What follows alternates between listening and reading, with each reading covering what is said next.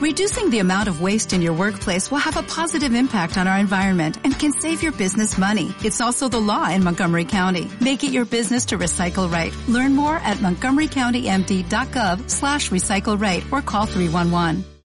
Capítulo 2. Los prisioneros del temple. La muralla estaba cubierta de salitre. Una vaporosa claridad amarillenta comenzaba a descender hacia la sala cavada en el subsuelo.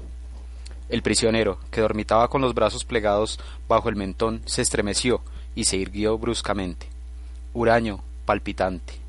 Durante un momento permaneció inmóvil, mirando la bruma de la mañana que se deslizaba por el tragaluz. Escuchaba, nítidos, aunque ahogados por el espesor de los enormes muros, llegaban hasta él los tañidos de las campanas anunciando las primeras misas, campanas parisienses. Saint-Martin, de Saint-Marie, de Saint-Germain, Loup-Serrois, de Saint-Eustache y de Notre-Dame, campesinas campanas de las cercanas aldeas de la Courtière, de Clignancourt y de Montmartre. El prisionero no percibió ruido alguno que pudiera inquietarlo. Era sólo la angustia lo que le había sobresaltado, aquella angustia que le sobrevenía a cada despertar. Así como en cada sueño tenía una pesadilla. Cogió la escudilla de madera y bebió un gran trago de agua para calmar la fiebre que no lo abandonaba desde hacía ya muchos días. Después de beber, dejó que el agua se aquietara y se miró en ella, como en un espejo.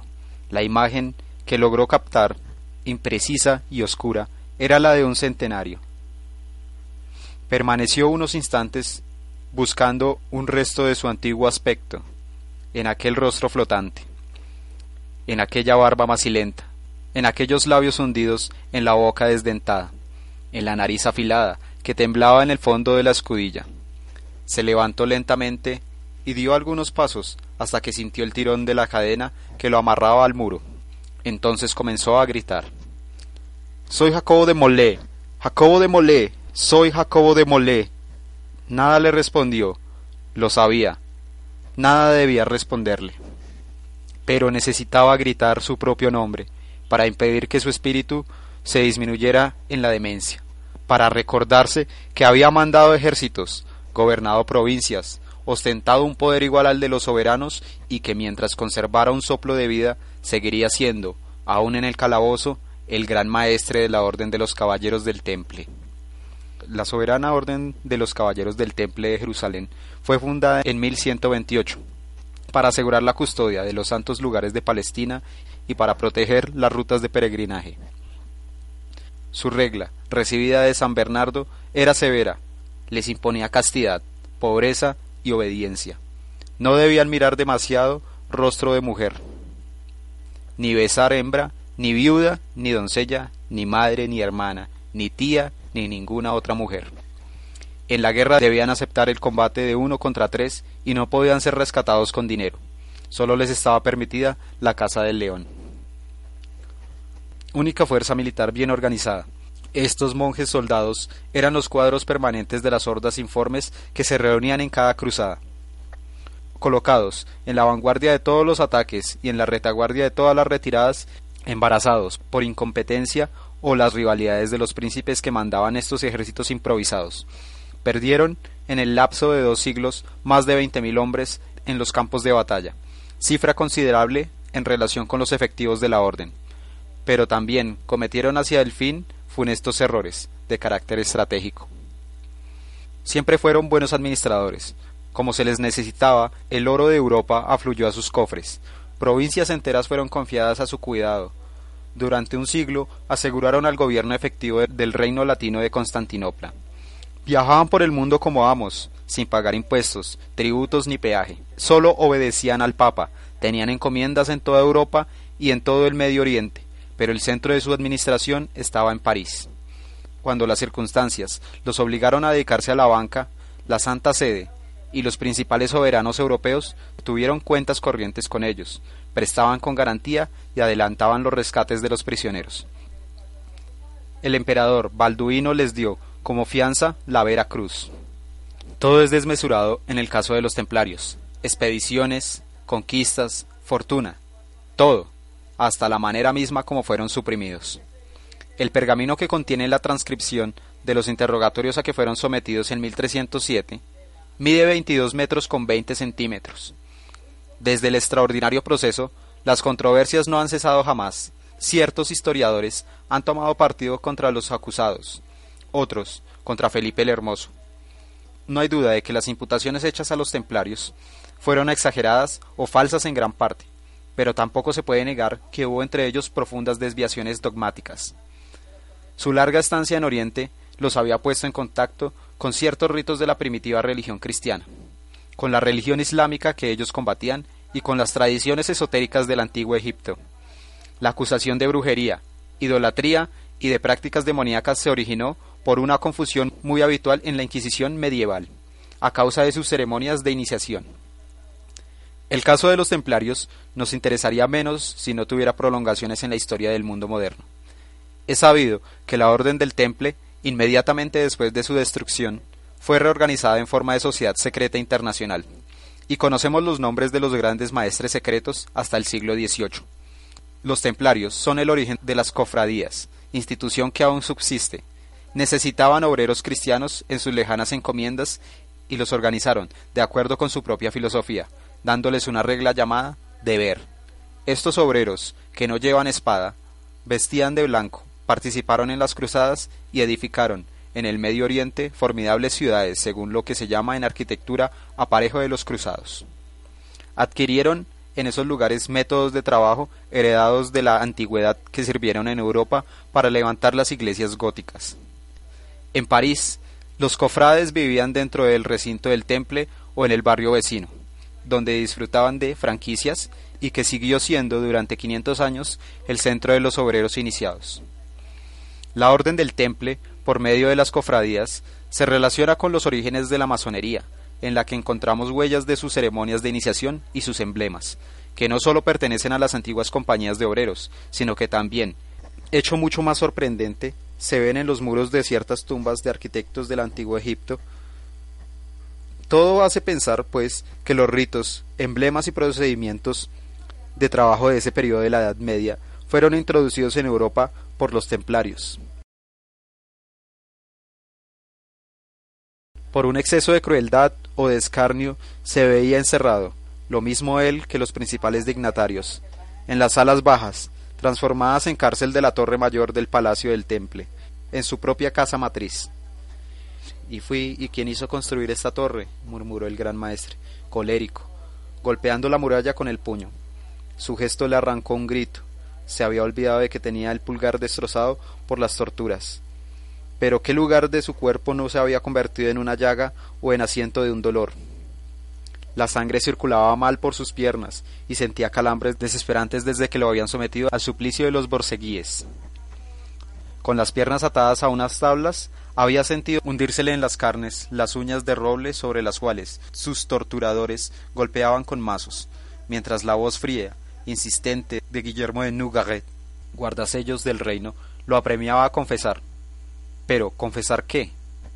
Y se había desvanecido. Sobre su carne lacerada, desgarrada, la suciedad, la humedad y la falta de alimentos hicieron su obra. Había padecido también, últimamente, el tormento de la garrucha, tal vez el más espantoso de todos los que sufriera ataron a su pie derecho el peso de ochenta kilos y por medio de una cuerda y de una polea lo izaron, a él, a un anciano, hasta el techo y siempre con la voz siniestra de Guillermo de Nougaret. Vamos, monsieur, confesad. Y como se obstinara en negar, tiraron de él una y otra vez, más fuerte y más rápido, del suelo a la bóveda, sintiendo que sus miembros se desgarraban, que le estallaba el cuerpo. Comenzó a gritar que confesaría, sí, todo, cualquier crimen, todos los crímenes del mundo. Sí, los templarios practicaban la sodomía entre ellos. Sí, para entrar en la orden debían escupir sobre la cruz. Sí, adoraban a un ídolo con cabeza de gato. Sí, se entregaban a la magia, a la hechicería, al culto del diablo. Sí, malversaban los fondos que les habían fomentado una conspiración contra el Papa y el Rey. ¿Y qué más? ¿Qué más? Jacobo de Mulé se preguntaba cómo había podido sobrevivir a todo aquello. Sin duda, las torturas, sabiamente dosificadas, nunca habían sido llevadas hasta el extremo de hacerle correr peligro de muerte. Y también, porque la constitución de un viejo caballero hecho a la guerra tenía mayor resistencia de la que él mismo suponía. Se arrodilló, con los ojos fijos en el rayo de la luz del respiradero. Señor, Dios mío, dijo, ¿por qué pusisteis menos fuerza en mi alma que en mi cuerpo? ¿He sido indigno de dirigir la orden? No me evitasteis caer en la cobardía. Evitad, Señor, que caiga en la locura. Ya no podré resistir mucho tiempo. Siento que no podré. Hacía siete años que estaba encadenado. Solo salía de la prisión para ser arrastrado ante la comisión inquisidora y sometido a toda clase de amenazas de legistas y presiones de teólogos. Con semejante trato, no era de extrañar que temiera volverse loco. A menudo había intentado domesticar una pareja de ratones que acudía todas las noches a roer los restos de su pan. Pasaba de la cólera a las lágrimas, de la crisis de devoción al deseo de violencia, del enervamiento a la furia. Lo pagarán, se repetía, lo pagarán. ¿Quién debía pagar? Clemente, Guillermo, Felipe, el Papa, el guardasellos, el rey, morirían. Molé no sabía cómo, pero seguramente en medio de atroces sufrimientos. Tendrían que expiar sus crímenes. Remachaba sin cesar los tres nombres aborrecidos, todavía de rodillas y con la barba alzada hacia el tragaluz. El gran maestre suspiró. Gracias, Señor Dios mío, por haberme dejado el odio. Es la única fuerza que me sostiene. Se incorporó con esfuerzo y volvió al banco de piedra empotrado en el muro, que le servía de asiento y de lecho. ¿Quién hubiera imaginado que llegaría a ese extremo? Su pensamiento lo llevaba continuamente hacia su juventud, hacia el adolescente que fuera cincuenta años atrás cuando descendió por las laderas de su jura natal para recorrer gran aventura. Como todos los segundones de la nobleza, había soñado con vestir el largo manto blanco con la cruz negra que era el uniforme de la Orden del Temple. El solo nombre de templario evocaba entonces exotismo y epopeya. Los navíos con las velas henchidas singlando hacia oriente sobre el mar azul. Las cargas al galope en las arenas, los tesoros de Arabia, los cautivos rescatados, las ciudades tomadas y saqueadas, las fortalezas gigantescas. Se decía también que los templarios tenían puertos secretos donde embarcaban hacia continentes desconocidos. Jacobo de Mulé había realizado su sueño, había navegado y había habitado fortalezas rubias de sol. Había marchado orgullosamente a través de ciudades lejanas, por calles perfumadas de especias e incienso, vestido con el soberbio manto cuyos pliegues caían hasta las espuelas de oro. Había ascendido en la jerarquía de la orden mucho más de lo que nunca se habría atrevido a esperar, sobrepasando todas las dignidades, hasta que por fin sus hermanos lo eligieron para desempeñar la suprema función de gran maestre de Francia y de ultramar, al mando de quince mil caballeros. Todo para concluir en aquel sótano, en aquella podredumbre y desnudez, Pocos destinos mostraban tan prodigiosa fortuna seguida de tan gran decadencia.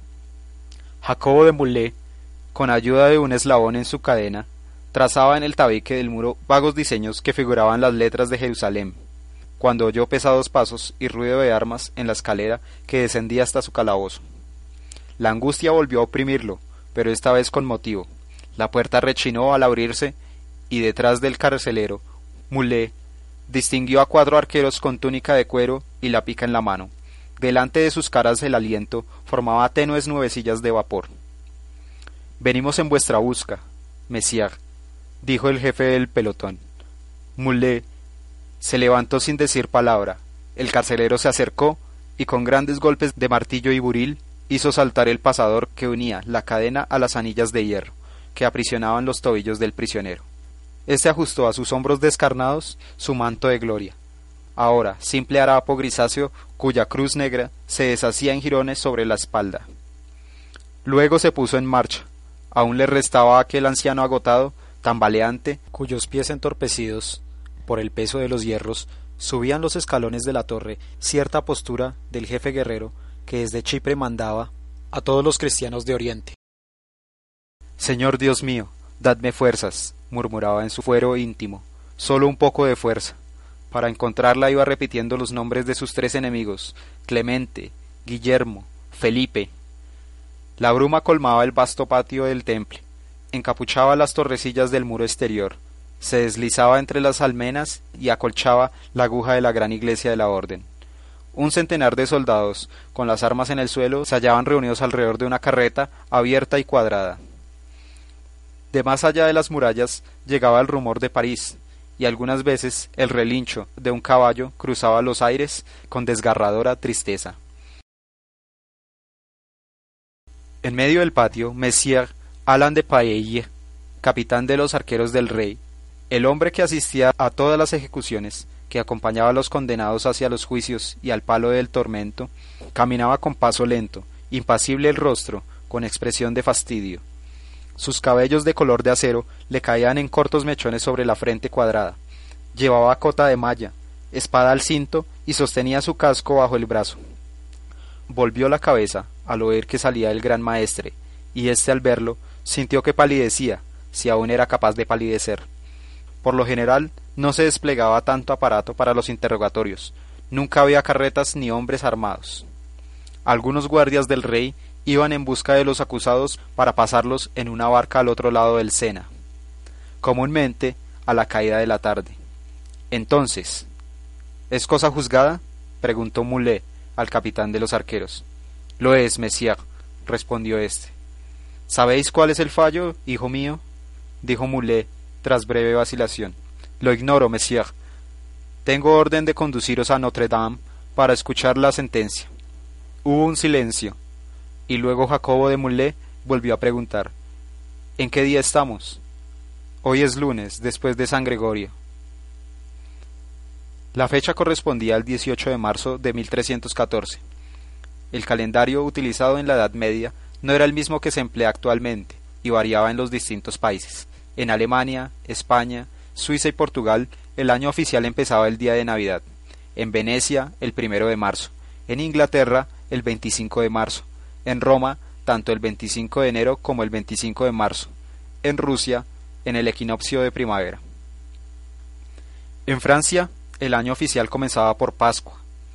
Esta singular costumbre de tomar una fecha móvil como punto de partida del año, llamado método de Pascuas, método francés o método antiguo, determinaba que los años tuvieran una duración variable, entre 330 o 400 días.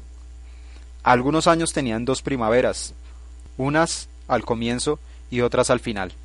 Este método antiguo es fuente de innumerables confusiones y de grandes dificultades para establecer una fecha exacta. De acuerdo con el antiguo calendario, el final del proceso de los templarios tuvo lugar en 1313, puesto que Pascua, el año 1314, cayó el 7 de abril. Hacia 1564, durante el reinado de Carlos IX, penúltimo rey de la dinastía de los Valois, fue fijado el primero de enero como fecha de comienzo del año. Rusia adoptó el método nuevo en 1725. En Inglaterra, en 1752, y Venecia, la última en adoptarlo, lo utilizó después de ser conquistada por Bonaparte. Las fechas de este relato corresponden naturalmente al método nuevo. ¿Me llevan hacia la muerte? se preguntaba Moulet.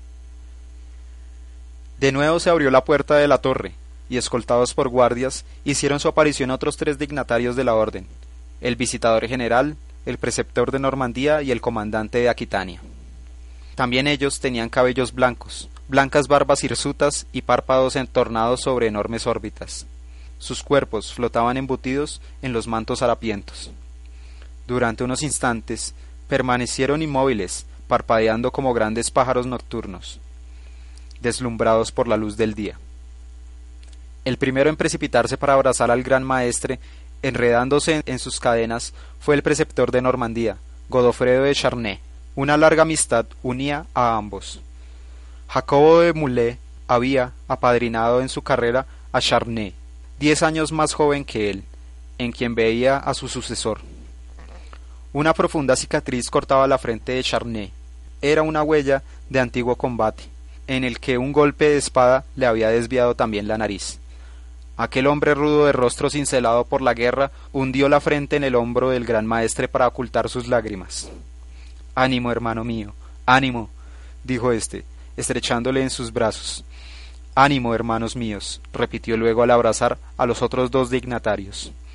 Se acercó un carcelero. Monsieur, tenéis derecho a ser deserrados, dijo. El gran maestre separó las manos con gesto amargo y fatigado. No tengo el denario, respondió.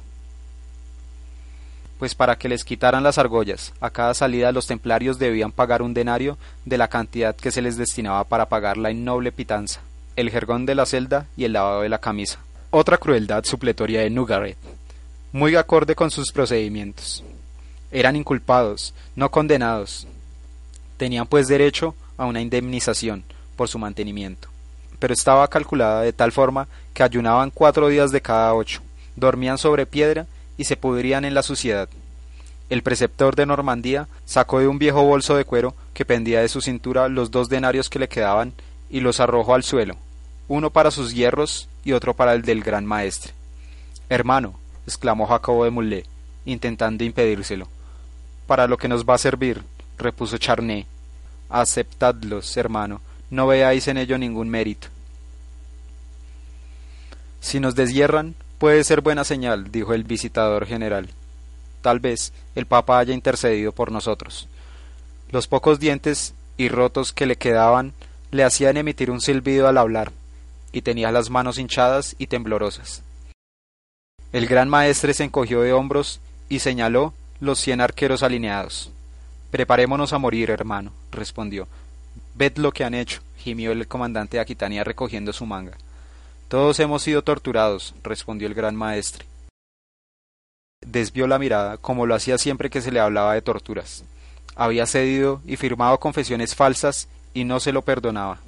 Con los ojos recorrió el inmenso recinto, sede y símbolo del poderío del temple. Por última vez, pensó. Por última vez contemplaba aquel formidable conjunto, con su torreón, su iglesia, sus edificios, casas, patios y huertos, verdadera fortaleza en pleno París. El palacio del Temple, sus anexos, sus cultivos y las calles vecinas formaban el barrio del Temple, que aún conserva este nombre en la misma gran torre que sirvió de calabozo a Jacobo de Mulé, fue encarcelado Luis VI cuatro siglos y medio después. Solo salió de allí para ir a la guillotina. La torre desapareció en 1811. Era allí donde los templarios, desde hacía siglos, habían vivido, orado, dormido, juzgado, organizado y decidido sus lejanas expediciones. En ese torreón había sido depositado el tesoro del reino de Francia, confiado a su cuidado y administración. Allí habían hecho su entrada después de las desastrosas expediciones de San Luis y la pérdida de Palestina y de Chipre, arrasando en pos de sí sus escuderos, los mulos cargados de oro, los corceles árabes y los esclavos negros. Jacobo de Mulé volvía a revivir aquel retorno de vencidos, que conservaba aún aire de epopeya. Nos habíamos vuelto inútiles, y no lo sabíamos, pensaba el gran maestre. Seguíamos hablando de cruzadas y de reconquistas. Tal vez conservábamos demasiada altanería y privilegios, sin que nada lo justificara. De milicia permanente de la cristiandad se habían convertido en banqueros omnipotentes de la iglesia de la realeza. Cuando uno tiene muchos deudores, adquiere rápidamente enemigos. Ah, la maniobra real había sido bien llevada. El drama se inició el día en que Felipe el Hermoso pidió ingresar a la orden, con la evidente intención de convertirse en gran maestre. El cabildo había respondido con una negativa tajante y sin apelación. ¿Me equivoqué? se preguntaba Jacobo de Mulé por centésima vez. ¿No fui demasiado celoso de mi autoridad? No, no podía proceder de otra manera. Nuestra regla era terminante. Ningún príncipe soberano podía gozar de mando en nuestra orden. El rey Felipe jamás había olvidado aquella insultante repulsa. Comenzó a actuar con astucia, y siguió colmando de favores y de pruebas de amistad a Mulé. ¿Acaso el gran maestre no era padrino de su hija Isabel? ¿No era por ventura el sostén del reino? Pero pronto el tesoro real fue transferido del Temple al Louvre. Al mismo tiempo, se inició una sorda y venenosa campaña de denigración contra los templarios. Se decía, y se hacía decir en los lugares públicos y en los mercados que especulaban con la cosecha y que eran responsables del hambre. que pensaban más en acrecentar su fortuna que en reconquistar el santo sepulcro de, mano de los paganos. Como usaban el rudo lenguaje de la milicia, se les tildaba de blasfemos. Se inventó la expresión jurar como templario. Y de la blasfemia y la herejía solo hay un paso. Se decía que tenían costumbres contrarias a la naturaleza y que sus esclavos negros eran hechiceros. Claro que no todos nuestros hermanos olían a santidad y que a muchos la inactividad les perjudicaba. Se decía, sobre todo, que durante las ceremonias de recepción obligaban a los neófitos a renegar de Cristo, a escupir sobre la cruz y que se les sometía a prácticas obscenas. Con el pretexto de acallar estos rumores, Felipe había propuesto al gran maestre, por el honor de la orden, iniciar una investigación. Y acepté, pensaba Mulé. Fui despreciablemente engañado. Me mintieron. Fue un cierto día del mes de octubre de 1307 Ah, cómo recordaba Mulé aquel día. Era un viernes día 13, la víspera. Todavía me abrazaba y me llamaba su hermano, otorgándome el primer lugar en el entierro de su cuñada, la emperatriz de Constantinopla. El viernes 13 de octubre de 1307, el rey Felipe, mediante una gigantesca redada policial preparada con mucha anticipación, hacía detener al alba a todos los templarios de Francia, bajo inculpación de herejía, en nombre de la Inquisición y el mismo Nougaret había venido a apresar a Jacobo de Mulé y a los ciento cuarenta caballeros de la casa matriz. El grito de una orden hizo sobresaltar al gran maestre. Messier Alan de Pareille hacía alinearse a sus arqueros. Se había puesto el yelmo, y un soldado sostenía su caballo y le presentaba el estribo. Vamos, dijo al gran maestre. Los prisioneros fueron empujados hacia la carreta. Mulé subió primero, el comandante de Aquitania el hombre que había rechazado a los turcos en San Juan de Arce, no salía de su aturdimiento. Fue preciso izarlo. El hermano visitador movía los labios hablando a solas sin cesar. Cuando a Godofredo de Charnay le llegó el turno de subir, un perro invisible comenzó a aullar del lado de los establos. Luego, tirada por cuatro caballos, a la pesada carreta se puso en movimiento. Se abrió el gran portal y se elevó un inmenso clamor. Varios cientos de personas, todos los habitantes del barrio del Temple y de los barrios vecinos se apretujaban contra las paredes. Los arqueros de la vanguardia tuvieron que apelar a golpes de pica para abrirse camino.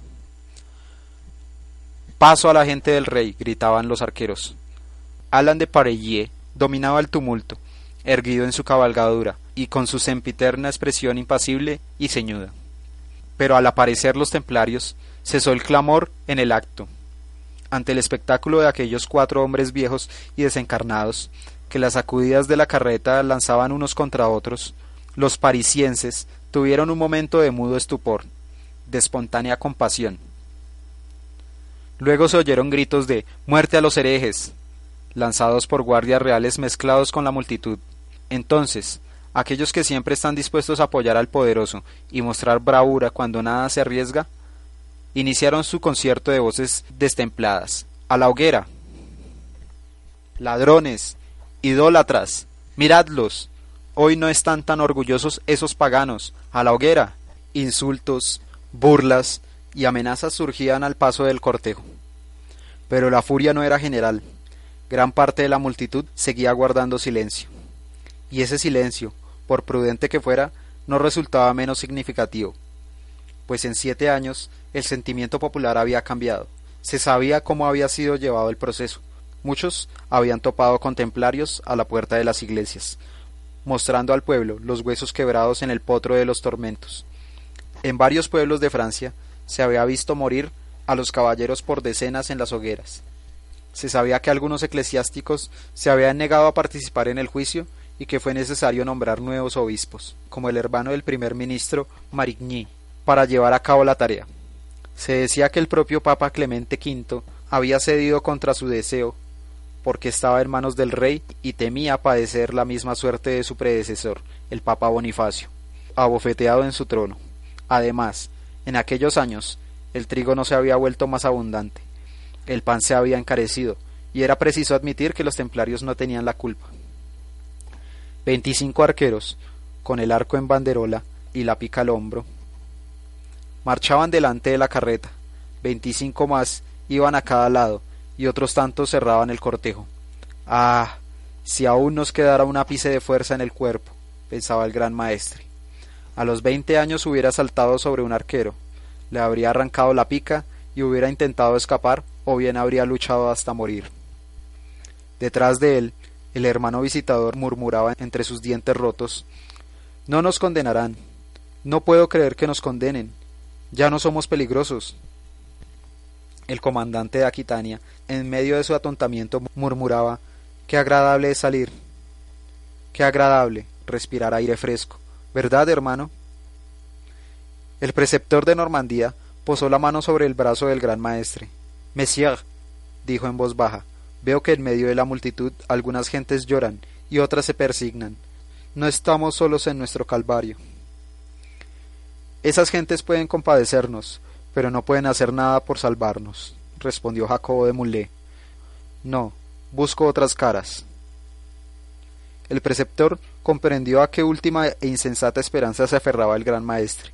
Sin proponérselo, también se dedicó a escrutar la multitud, pues un cierto número de caballeros del Temple había escapado de la redada de 1307. Algunos se refugiaron en los conventos, otros se enclaustraron y vivían en la clandestinidad, ocultos en la campiña y en los pueblos. Otros huyeron a España, donde el rey de Aragón, negándose a incumplir las imposiciones del rey de Francia y del Papa, reconoció sus encomiendas a los templarios y fundó con ellos una nueva orden. Y restaban por fin aquellos que después de un juicio ante los tribunales relativamente clementes fueron confiados a la custodia de los hospitalarios. Muchos de esos caballeros seguían vinculados entre sí y mantenían una especie de red secreta. Y Jacobo de Mulé se decía que tal vez, tal vez habían preparado una conspiración. Tal vez en la esquina de Blomontou o en la calle de Bretonnerie o del claustro de Saint-Méry surgiera un grupo de hombres que sacando sus armas de debajo de las cotas se abalanzara sobre los arqueros, mientras otros, apostados en las ventanas, arrojarían proyectiles. Un carro lanzado al galope podría bloquear el paso y acabar de sembrar el pánico. Mas, ¿por qué habrían de hacer nuestros antiguos hermanos tal cosa?